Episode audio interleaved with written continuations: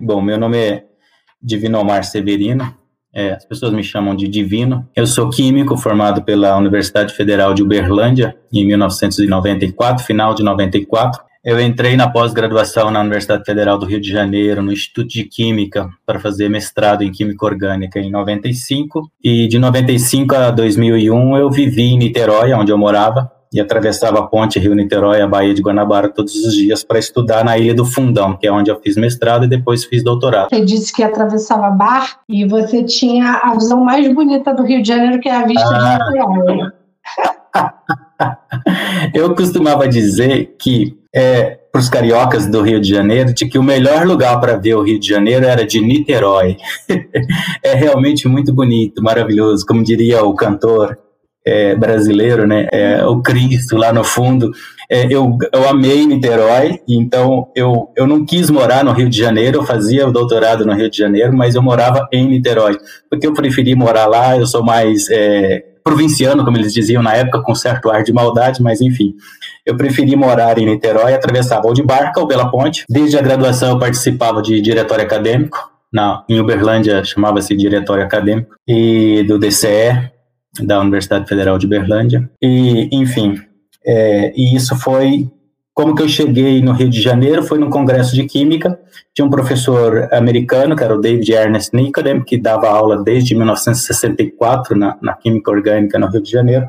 Eu fiz uma tese de mestrado e doutorado em petróleo, fotoquímica de petróleo. A partir do doutorado eu comecei a atuar, apareceu um movimento da um PGNet, apareceu um, um jornalzinho da NPG impresso na mesa do café da química orgânica. E aí foi assim que eu tive contato com o Movimento Nacional de Pós-Graduandos, que estava em crise naquele momento. Eu não vou dar as datas precisas porque eu não me lembro. Então, isso foi em 1997 e eu atuei no Movimento Nacional de Pós-Graduandos, que naquela época chamava MNBG Movimento Nacional de Pós-Graduandos, de 97 até mais ou menos 2000, quando teve a, a eleição e eu, e eu saí da.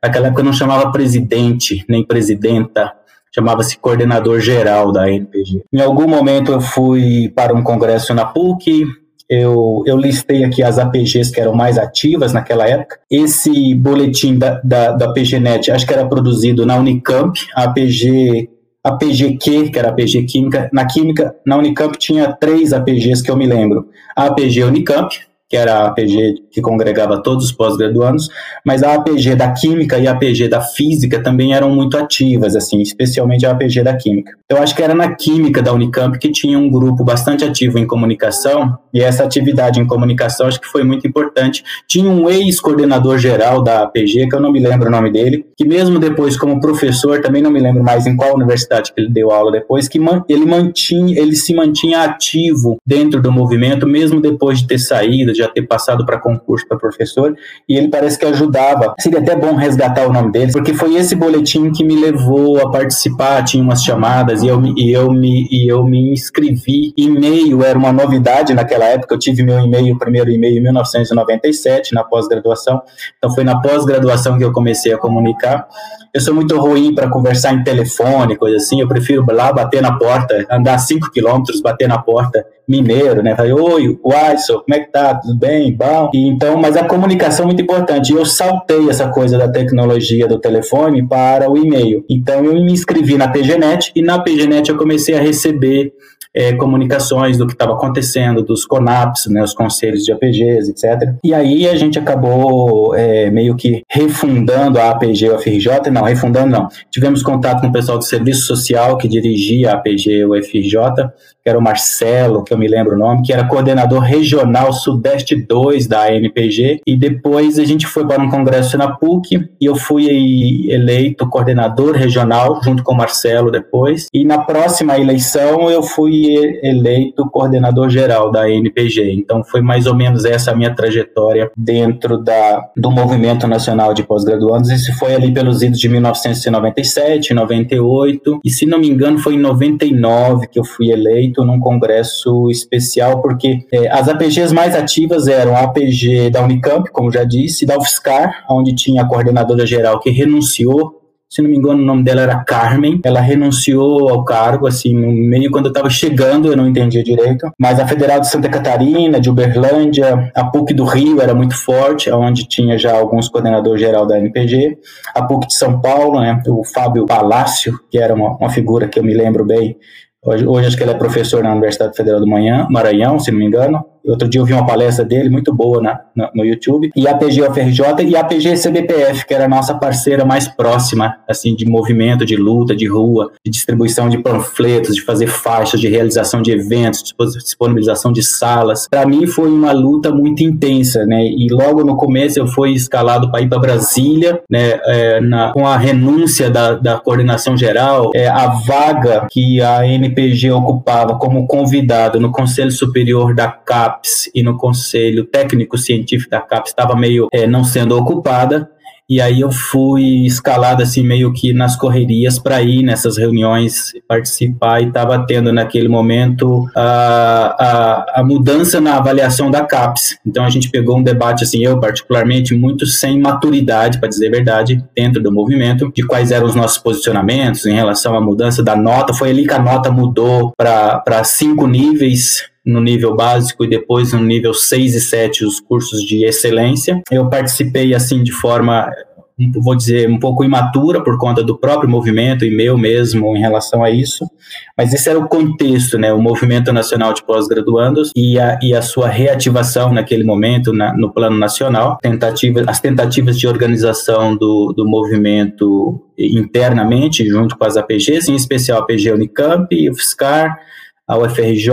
Santa Catarina se reativou um pouco depois, com o pessoal de Uberlândia, que tinha ido para lá também fazer mestrado e doutorado, que eu conheci algumas pessoas, Ulisses. Mas também tinha, então, o núcleo São Paulo, Rio de Janeiro, claro, o CBPF, o pessoal era muito forte naquela época, as PUCs, e a, a Unifesp, né? Aí a gente descobriu que a sede oficial da, da MPG era na APG da Unifesp.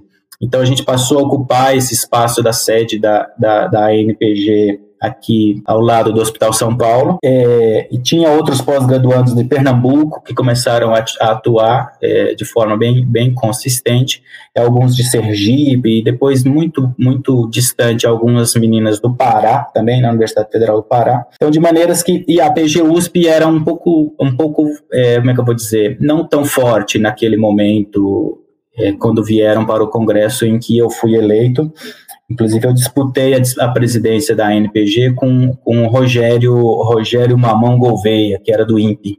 A, a pós-graduação naquele momento, então, passava por esse momento, por essa, por essa reestruturação das notas dos programas de pós-graduação. Então, a gente pegou o debate assim andando, o Conselho Técnico Científico já tinha feito toda a discussão, e aí no Conselho Superior foi feita, foram feitas as votações. Eu participei de algumas é, reuniões. É, não tinha um, um, um, uma determinação de que era o presidente, o coordenador geral da NPG que participava, mas a gente revezava com as pessoas que, que estavam mais ativas e, e, eram mais disponíveis para ir nessas reuniões. Então, era meio que um coletivo. É, o Pablo e o Reginaldo e outras pessoas da, da, de São Carlos também participavam dessas reuniões como representantes dos pós-graduandos. É, então, eu entendo que era uma coisa coletiva naquela época, né, os, os pós-graduandos. Eu, eu, achei que foi um movimento forte, a gente tinha uma boa interação com a, as associações de docentes, em especial da UFRJ, né, é, a do Ferrage, como eles dizem lá. É, do ponto de vista internacional, a crise dos tigres asiáticos é uma coisa que afetou muito a economia no Brasil naquele período. E eu me lembro, em, um desses momentos, talvez tenha sido na segunda eleição do Fernando Henrique Cardoso, então provavelmente em 98, em algum momento ali assim, é, ele editou 51 medidas é, e uma delas, a de número 51, congelava o valor das bolsas. Então é algo parecido com o que se fez agora, que o Temer fez em 2016, congelando o orçamento. É, só que agora foi constitucional, né? Fez-se uma PEC. Naquela época era, não sei se era medida provisória. E essas 51 medidas, todas elas foram caindo num curto espaço de tempo, algumas afetavam a indústria, a questão de tributação, e uma que não caiu, e que inclusive na época o Zé Serra, né, é, é meio que foi um dos críticos dessa medida dentro do governo, ele era ministro do planejamento, se não me engano, do planejamento, mas quem mandava mesmo no governo eram os banqueiros, né, como sempre, o Pedro Malan. E, e essa é uma medida que não caiu, que era, congelou os recursos para pesquisa e para bolsas de pós-graduação, então essa foi uma luta muito intensa, né? Que boa parte dos pós-graduados, inclusive naquela época, apesar dos partidos de esquerda não chamarem o Fora FHC, vários pós-graduandos na Unicamp, Santa Catarina, chamaram Fora FHC e passaram a, a divulgar faixas de Fora FHC em vários dos eventos. Então, essa medida da crise asiática, ela afetou muito a pós-graduação, então essa era, um, era uma luta. A segunda grande luta histórica que continua até hoje, que era da nossa luta, que a gente ia para o o Congresso com o deputado Ivan Valente, então do Partido dos Trabalhadores naquela época, era a lei dos pós-graduandos, que tinha uma, um, um, um, um, projeto de lei que era do então deputado, que, nossa, é, Florestan Fernandes, né? É, eu acho que você deve conhecer essa história.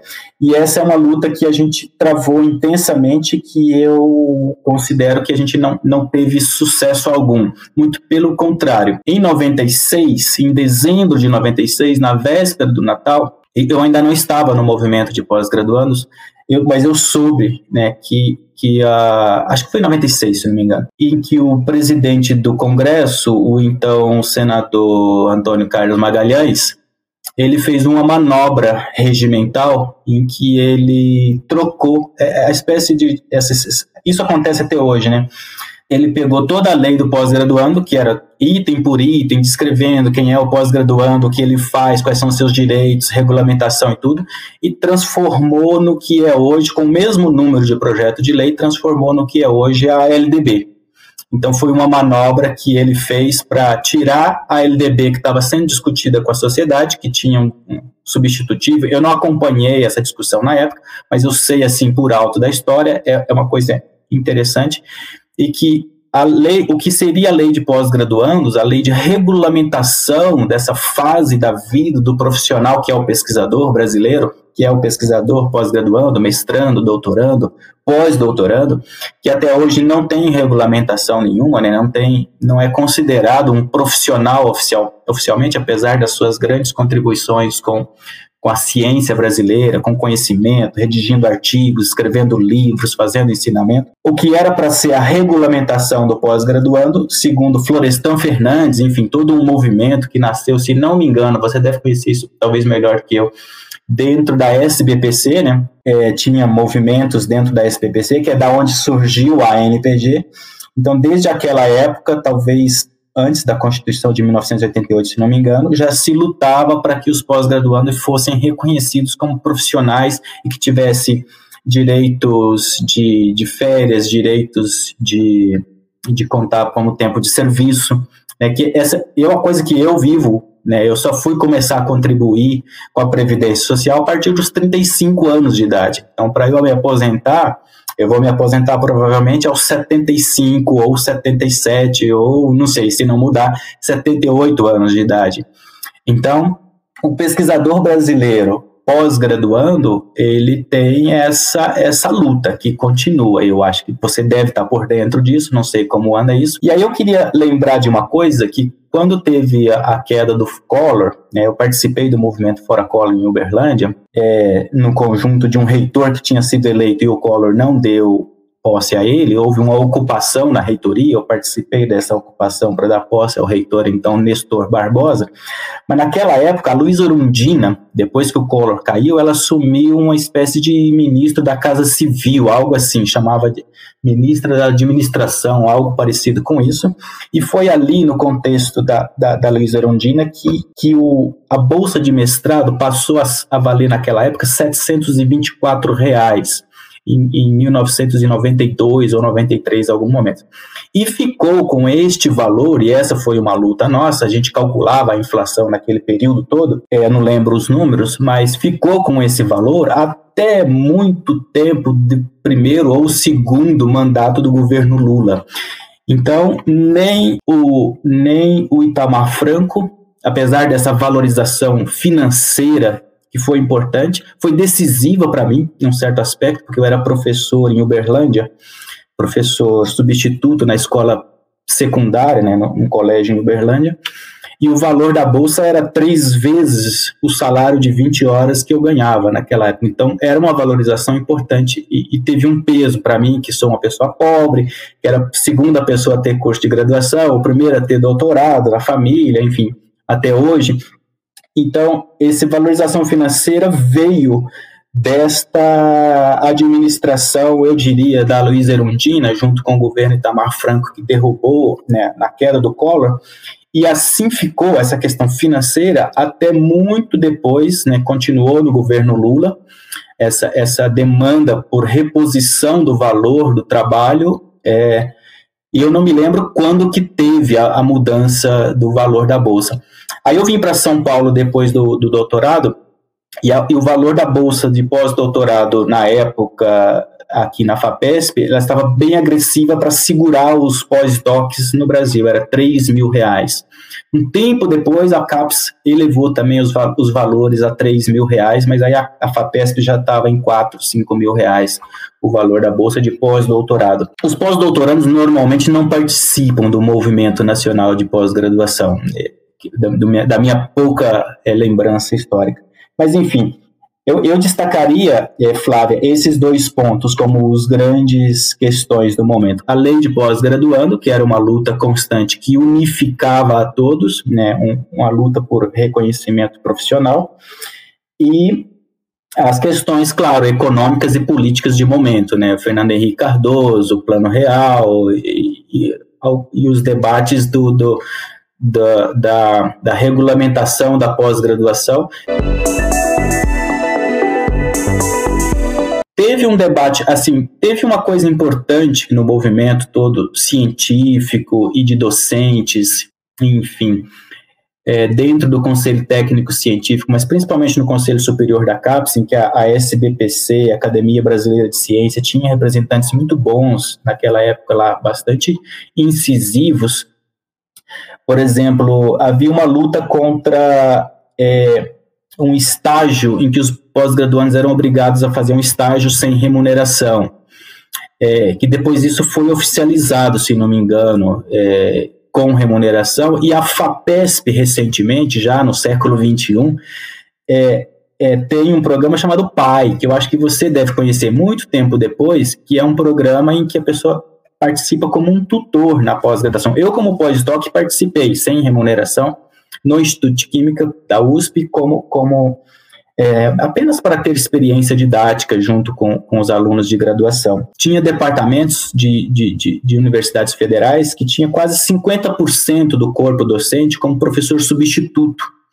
Então, faltava muito professor naquela época, não tinha concurso. Então, a gente participava de concurso que tinha. Eu participei participar de concursos públicos que tinha 144, 150 é, candidatos doutores ou mestres para uma vaga. É, eu cheguei a participar de vários concursos com esse. Depois veio o governo Lula, claro, a expansão do sistema das universidades federais, isso melhorou bastante. Né? Aí eu já não estava muito mais acompanhando. Mas, enfim, essa questão do trabalho do pós-graduando para além da sua dissertação, dos seus estudos de, de, de mestrado e doutorado, era, era uma questão que tinha em debate, a CAPES tentou impor isso e eu acho que acabou não conseguindo naquele período, naquele formato, e a NPG, se não me engano, foi contra essa, essa imposição do estágio. É, tinha uma, uma discussão importante, que é até a experiência didática, claro, mas é, a desvalorização do professor universitário, na, poxa, naquela época, veja, a, a, bolsa de mestrado era 724, um professor substituto entrava ganhando às vezes 500, 600 reais por mês, pra você ter uma ideia e os pós-graduandos foram, foram é, que estavam querendo que, que os pós-graduandos fizessem esse estágio. A coisa era um pouco mais ou menos assim, como eu estou te dizendo, do que eu me lembro. E os professores Clodovaldo Pavan, é, que eram cientistas, geneticistas, é, o professor Leite Lopes, um físico, um grande físico do CBPF, eram parceiros nossos, estava sempre nos nossos congressos. Roberto Romano, que infelizmente morreu essa semana, é um filósofo da Unicamp, é um filósofo muito importante que sempre debatia com a gente. O ex-presidente do PCdoB, na época era deputado e depois teve um papel muito importante no governo Lula, foi ministro. Esqueci o nome dele agora, mas depois você vai me ajudar a lembrar. Aldo. Aldo Rebelo, exatamente. Sempre estava nos debates com a gente, levantando as questões todas da ciência, da autonomia dos povos, né? a ciência como, como um elemento de, de, de de criação de oportunidade de trabalho, de emprego, de tecnologia e tudo. E eu destacaria pessoalmente da minha contribuição para o CNPq numa reunião com o Tundizi, né, o então presidente do CNPq, que depois caiu porque saiu um artigo na Nature falando tão mal o governo brasileiro tratava a ciência naquela época, um editorial da Nature, e o Tundizi ficou muito puto, mas foi eu sugeri a ele, e isso eu defendo até hoje, que a ciência devia estar em todo lugar.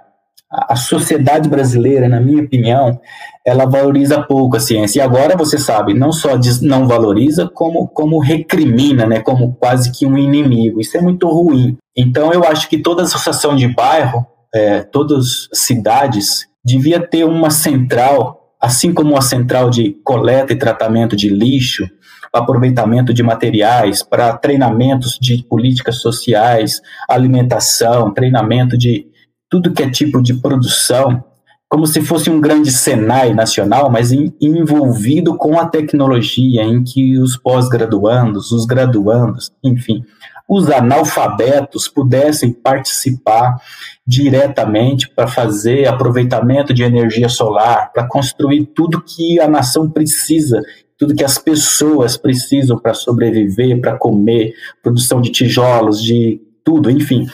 Isso não existe no Brasil, né? E eu, e eu sugeri isso para o presidente do CNPq, ele apenas riu com um sorriso amarelo de lado. Naquela época, acho que o ministro dizia que dar dinheiro para a ciência era como dar comida para bode, capim para bode. Isso foi uma faixa na Cinelândia dizendo que a ciência não era, não era uma, esqueci qual era a expressão que a gente usava naquela época, e o ministro caiu, né, depois desse essa coisa da Nature. É, tinham pesquisadores brasileiros importantes que, que eram eram favoráveis ao movimento. E o movimento teve uma participação muito importante assim na minha vida formação pessoal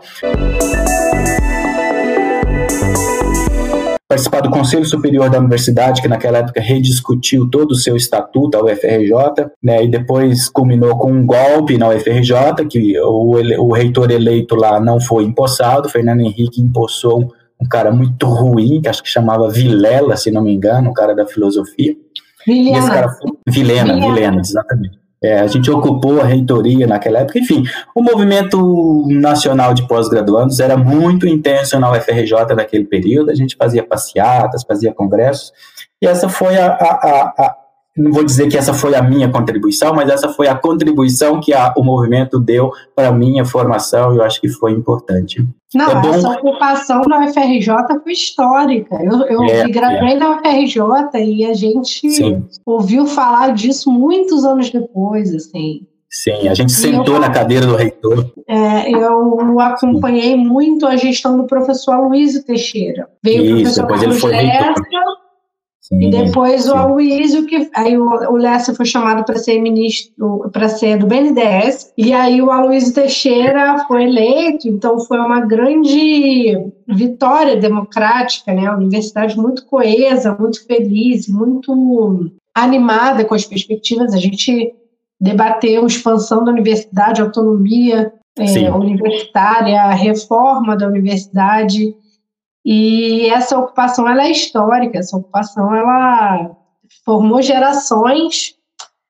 A minha geração é a geração do Reúne, da expansão. É, nós, sim, eu era do DCE e a gente fez um ato, a UFRJ acabou o Conselho Universitário na porrada, não sei se você viu, soube, mas foi literalmente na porrada. Se não fosse a gente, porque os setores de oposição à expansão da universidade, né, reúne e mobilizou sentimentos muito reacionários e corporativos, né, nas universidades, e eles tentaram invadir o conselho, que foi naquele auditório do CT, aquele maior auditório da universidade, não sei se você conheceu, deve ter conhecido. Sim, sim, sim, sim.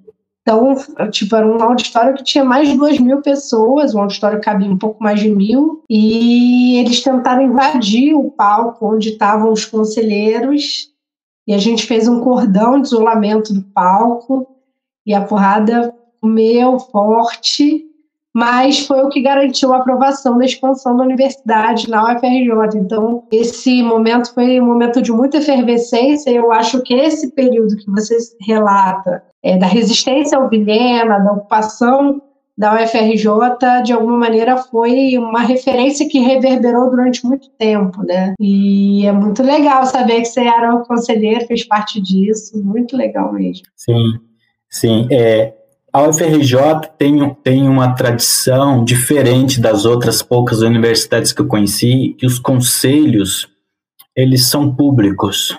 A reunião do conselho é pública. Então, a, a plateia não pode é, é, é, participar, a menos que o presidente da sessão dê palavra e dê autorização, mas as reuniões eram todas públicas, como das câmaras de vereadores. Então, eu achava isso muito interessante, porque nas outras universidades uh, os conselheiros decidem coisas e as pessoas nem ficam sabendo como é. Tem uma participação muito importante da NPG, que foi o seguinte: nós da NPG, dentro do conselho de CEPEG, que chama, eu não lembro, eu não sabia que você era da UFRJ, então você sabe todas essas siglas. O CEPEG, a gente, como ia na reunião da CAPES, a gente fazia um relatório bem feito e divulgava na PGNet. Então, os pós-graduandos que estavam na PGNet do Brasil inteiro, do Rio Grande do Sul a Pernambuco, no Pará, todos que estavam na Peixinete, ficavam sabendo todos os temas e decisões que tinham sido decididas e discutidas no Conselho Técnico Científico da CAPES, que era o conselho que mais diretamente afetava a vida da pós-graduação. E tinha coordenadores de curso. O que acontece? Os pró-reitores, nos seus poderes locais, eles não repassavam essas informações. Os representantes das áreas eles também. Isso acho que é assim até hoje, não sei, mas na época era muito ruim, porque os caras ficavam com as informações para eles de forma privilegiada e nós não. A gente divulgava todas elas, divulgava a ata que a gente recebia. Então, tinha pró-reitor que falava coisa que era o contrário de que tinha sido decidido nos conselhos técnicos científicos, e aí desmentia a gente dentro do conselho, e uma semana seguinte, na próxima reunião do conselho, vinha a, a, a, informação exatamente tal e qual a gente tinha dito, qual tinha sido a decisão. Não, a decisão foi tal, agora a coisa vai ser assim, você conselho técnico. E aí a gente ganhou um crédito muito grande, teve pessoas na PUC que parabenizaram coordenadores de curso, falaram assim, nossa, a gente fica sabendo do que acontece através do movimento de pós-graduandos. Se depender do pró-reitor e dos coordenadores, a gente sequer fica sabendo o que, acontecer, que acontecia nas... Então, essa, essa, acho que essa foi uma coisa é, importante, que, assim, que assim como a PGNet tinha um papel, depois isso se ampliou né, com, com, como, como um, um, canal de divulgação e consistência, que isso dava consistência para o movimento, né, dava credibilidade. Então, os pós-graduandos em todas as instituições eram bem informados, então eles tinham material é, praticamente já naquela época online, né, com conselho técnico científico. Eu destaco, destaco de novo a figura do Pablo, que o Pablo era muito bom de memória e de escrever, então ele fazia relatórios completíssimos e mandava. Muita gente reclamava que era enorme e tal, mas enfim, para quem tinha a paciência de ler e de divulgar, era importante para o movimento de pós-graduandos. Então,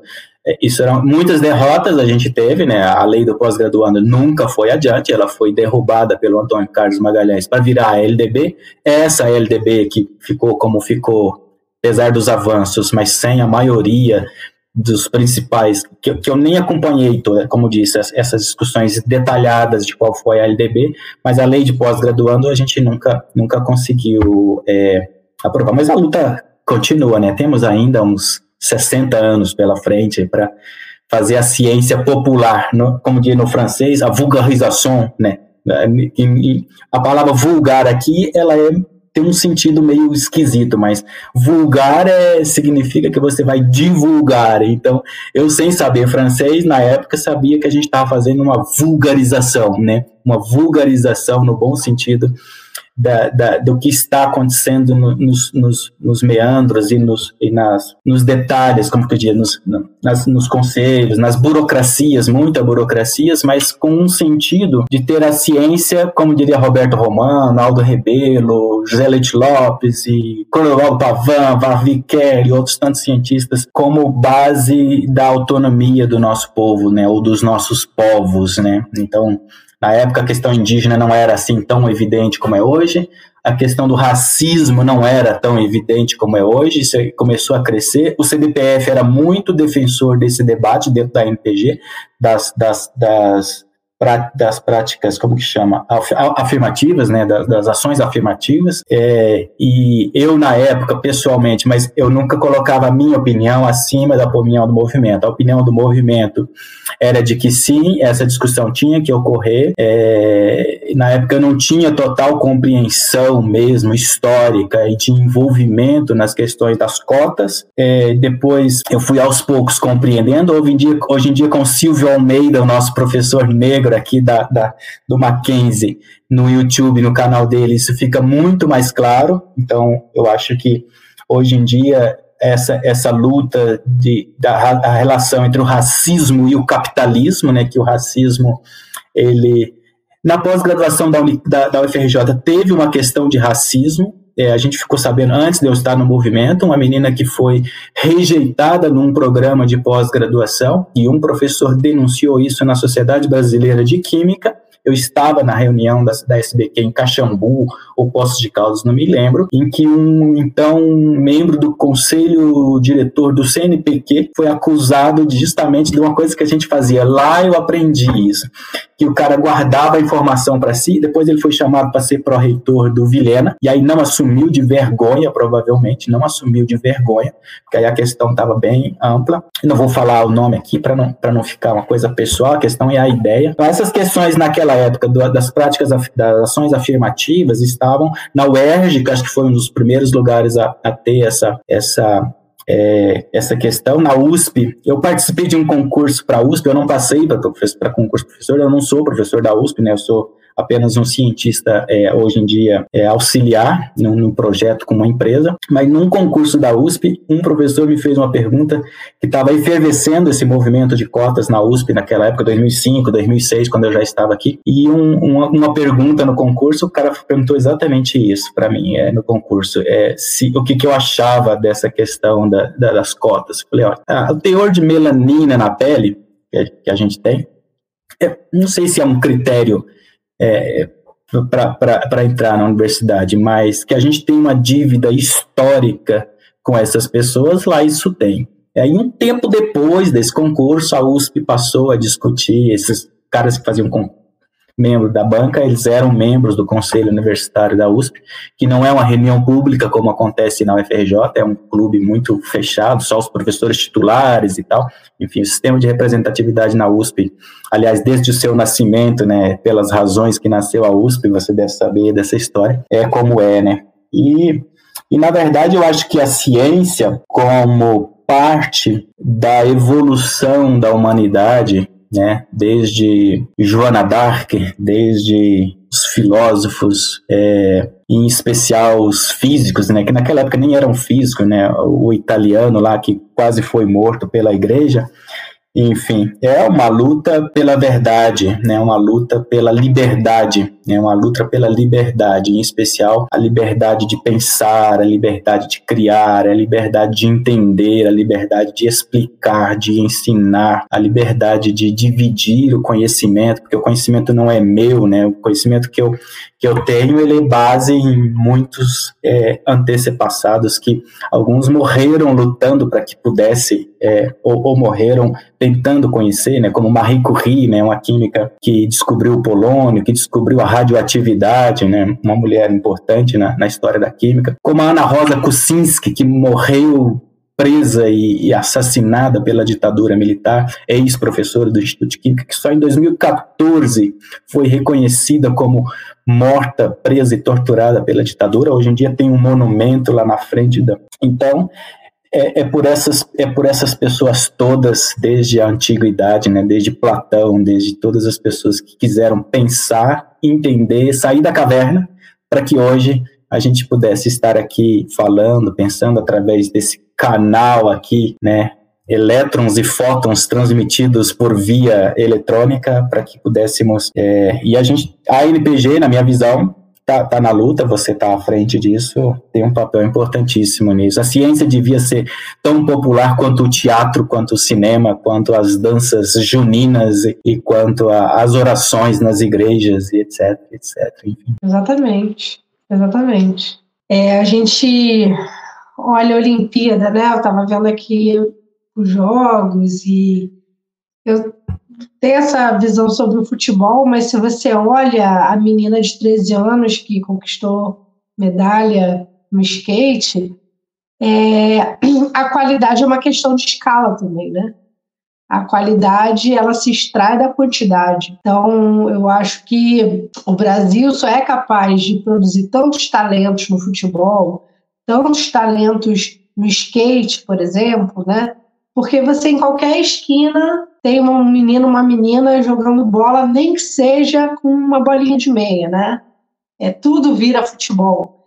E é essa escala que faz a gente produzir a qualidade e, e eu, né? Acho que você pode aplicar isso a todas as esferas, né? O, o nosso campeão do ouro, primeiro ouro do Brasil na Olimpíada, é o menino começou a surfar na no isopor, né, da caixa do pai pescador. Né? Então, é essa escala que a gente precisa dar para a ciência. Né? Eu acho que esse, essa sua fala é muito, muito importante, porque sem compreender isso, nós não vamos sair de onde a gente está. Né? Até para que a sociedade defenda a ciência, né? até para que a sociedade nos ajude a defender a ciência. É, eu queria te perguntar uma coisa que é o seguinte: é, se tem algum caos, alguma algum episódio marcante assim de bastidor da, da gestão da NPG. Você falou que concorreu com uma outra pessoa também no Congresso. É, enfim, tem algum caos, algum episódio que você se recorde que você gostaria de falar? Bem, é um certo risco contar esses causos assim. É, eu me lembro que uma pós-graduanda de Ribeirão Preto, ela no congresso, no, no CONAP de de Santa Catarina, ela teve, ela teve um sangramento, ela, ela, ela rompeu uma história um pouco triste, mas é uma história de bastidor. É, é, e aí ela foi hospitalizada, então isso interferiu no, no, no, na, na pré-discussão do, do, do, estatuto que estava tendo lá. Tinha a fala de um, de um cara do MST que estava lá falando, e eu estava com uma, uma, camisa escrita assim: é, é, alguma coisa do tipo. É uma frase famosa: saber. É, não basta conquistar a sabedoria, preciso usar a sabedoria. É, e ela teve que fazer uma cirurgia, um cisto, enfim, dela estourou. Isso foi uma coisa meio, meio chata que para ela principalmente, né? Mas ela era muito ativa da, da APG de Ribeirão Preto. Eu não mencionei a APG de Ribeirão Preto, mas a APG de Ribeirão Preto era bem ativa, ela tinha uma sede, tinha uma secretária.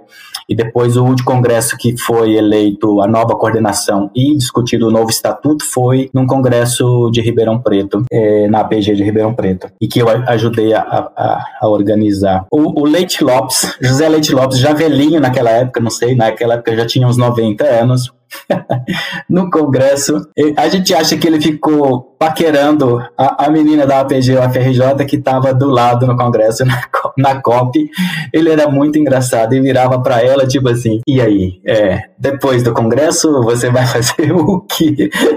muito engraçado. Mas acho que era uma, uma piada que ele estava fazendo com ela, não que ele estava sendo indelicado com ela, era mais uma, uma brincadeira.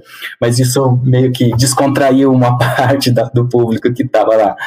É, não vou mencionar os nomes para não, não constranger ninguém, mas é, eu esqueci de mencionar a APG, a APG, da Universidade Federal de Viçosa. Eu fiz uma, uma visita em, em Viçosa na época para articular o movimento lá, que também era forte, participava naquela época. Bem, assim, acho que não tem nenhum caso assim que eu me lembre assim. Você me pegou é, como é que eu vou dizer? Eu tenho um, casal de amigos que casaram por causa do movimento. Eu vou falar o nome deles, é o Marcelo e a Ariane. Ela era gaúcha, engenheira e trabalhava, fazia mestrado na COP do Rio de Janeiro. Eles na, começaram a namorar e casaram é, em função do, do, do, do movimento. É. Tem uma, uma coisa é, é, assim que é até hoje, o, o, o jornal da, da a do Ferge, nossa, tinha uma jornalista lá que era muito boa, ela estava grávida na época, era muito, muito legal, ela não lembro o nome dela. E ela quis me, me entrevistar.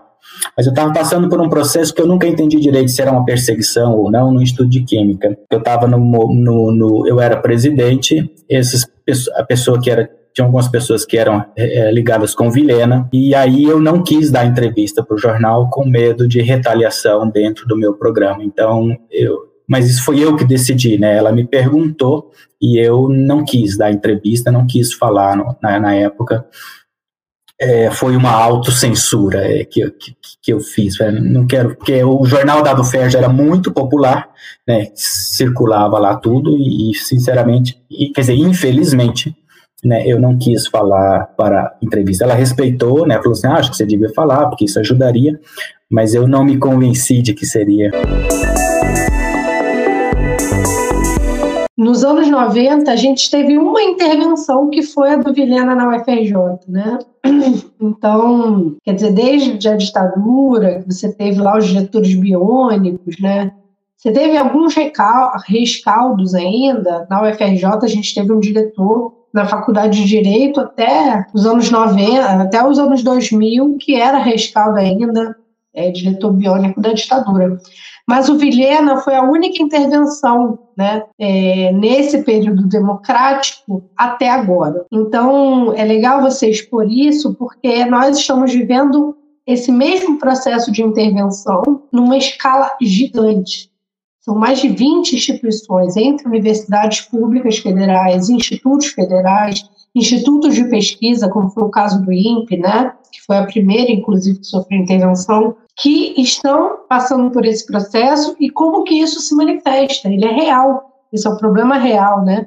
E hoje Sim. se manifesta numa escala muito grande. Então, acho que isso é um tema é, muito importante. Tem um ponto importante, bom, eu tenho, eu tenho pessoalmente um certo ponto de vista, sempre em amadurecimento em relação à economia, em relação ao que foi a economia, o plano real, né, várias coisas que as pessoas deliberadamente não trata né, dessa questão que agora talvez seja revista, que é a, a, o, o, imposto sobre lucro de dividendos, tem várias questões de juros e coisas assim que foram implantadas no plano real e que fez aumentar muito e ainda faz aumentar muito a desigualdade social que de uma certa forma afeta a ciência diretamente, na medida em que deixa-se de recolher impostos, deixa de recolher impostos para ciência, educação, saúde, enfim. Mas é que se lembrar que dois ministros foram ministros durante os dois governos de Fernando Henrique Cardoso: o Paulo Renato de Souza e o Pedro Malan. Então, o ministro da Educação, ele, eu me lembro de um episódio de membros dos conselhos da CAPES falarem, pesquisadores que eram membros lá e que tinham proximidade bem é, próxima com a gente, tinha um pró-reitor da Unifesp, o Cavalheiro, ele era muito próximo de nós, ele era, ele era muito, a gente gostava muito de convidar ele, porque ele fazia um debate aprofundado, assim, e crítico, e trazia as impressões que ele tinha, histórias da, da, da, da evolução da pós-graduação, ele como pró-reitor e tal, então apoiava sempre a nossa a nosso movimento. E tinham outros o Hernan Chamovic que era da Instituto de Química que era que era da então eles denunciavam que é, questões documentais que a gente não estava conseguindo perceber eles colocavam e a gente trazia essas denúncias a público no movimento e isso tomava corpo. Mas é, o Paulo Renato de Souza ele ele em, aparentemente, pelo menos uma sessão, não posso dizer que o governo Fernando Henrique não respeitava o conselho das, os conselhos da CAP, mas tinha uma série de reservas, assim, principalmente tem um episódio que ele entrou e chutou a porta da sala. Ele não, não, não sabe, entrou e chutou a porta, bateu a porta e, tipo assim, é, eu tenho que ouvir esse conselho? Para quê? Porque, na verdade, o conselho não é decisório, né? O conselho da CAPES, naquela época, mesmo o conselho superior, o conselho técnico científico tinha mais poder na prática do que o conselho superior, porque são conselhos. Ele dá conselho para o ministro, o ministro não necessariamente precisa seguir. É claro que estava diante de, dos representantes de todas as áreas da pesquisa, mas essa ação de chutar a porta do conselho, dos dois conselhos mais importantes da pós-graduação, que era o Conselho Técnico Científico da CAPES e o CTC e o, e o, e o CS, né, o Conselho Superior da CAPES, era um gesto que indicava o que seria feito depois na UFRJ, né, tipo assim, se... E o Fernando Henrique falava abertamente de que ele não apoiava, né, o PSDB nunca apoiou a lista tríplice. Eu, de verdade, eu não, sei como que os movimentos veem isso hoje, já antes, né? Mas é, o próprio Ministério Público, nessa coisa de escolher, o, o, o Bolsonaro escolheu um Aras, né, como chefe da, da, da Procuradoria, enfim, com, com conveniência e não com, com uma exigência mínima de ouvir as bases das pessoas que trabalham no Ministério Público, enfim. Uh, é claro que isso não é garantia de que as coisas serão democráticas, né? Tem instituições que, que têm poderes milenares, tem sociedades meio que secretas aí que têm mais poderes do que, as, do que os partidos, né? especialmente no nível dos municípios, dos estados e de muitas instâncias, até no sistema prisional, né? Então, tem muita coisa pública da esfera pública que não é pública, né? Como não eram totalmente públicos os concursos públicos antes de, de, de algumas. É, teve, tipo, teve uma época que a USP foi obrigada a filmar os concursos públicos e tudo, enfim. Tem muita coisa na esfera pública ainda que não é pública. O orçamento da maioria das cidades, dos estados e até federal, ele não é perfeitamente público, né? Com todas as decisões. Então, e aí a escolha de um reitor, como foi na UFRJ, e agora está acontecendo em maior escala, que é muito pior do que daquela época. O próprio PSDB está reconhecendo isso agora, finalmente, que é muito pior. Então, isso reflete que a, a sociedade ainda precisa valorizar muito o conhecimento, o seu próprio conhecimento, não a ciência como algo superior, acima de tudo, de todos, como se diz, não, mas como alguém que como um conjunto da sociedade e da humanidade que pensa a si próprio, até possivelmente para tentar, como diz o, o Krenak, para adiar o final do mundo, né? Para adiar o final do mundo. A, a, ciência também tem, ela não é inerte, ela também cria coisas que não necessariamente são são são boas, né? Precisa ter um, uma revisão constante e crítica dos seus dos, das suas gerações, né? das áreas técnicas e das áreas é, teóricas, né, da economia, da, da enfim. Então, eu, eu diria que a, a, a, nossa luta, para mim, a minha luta na minha família, que é muito grande, é, é pelo valor ao conhecimento, né, pelo valor ao conhecimento, pelo valor à ciência como uma ferramenta importante para a autonomia das pessoas, das cidades, das sociedades, dos bairros, da nação, enfim, da humanidade. Essa é uma produção independente da Associação Nacional de Pós-Graduandos.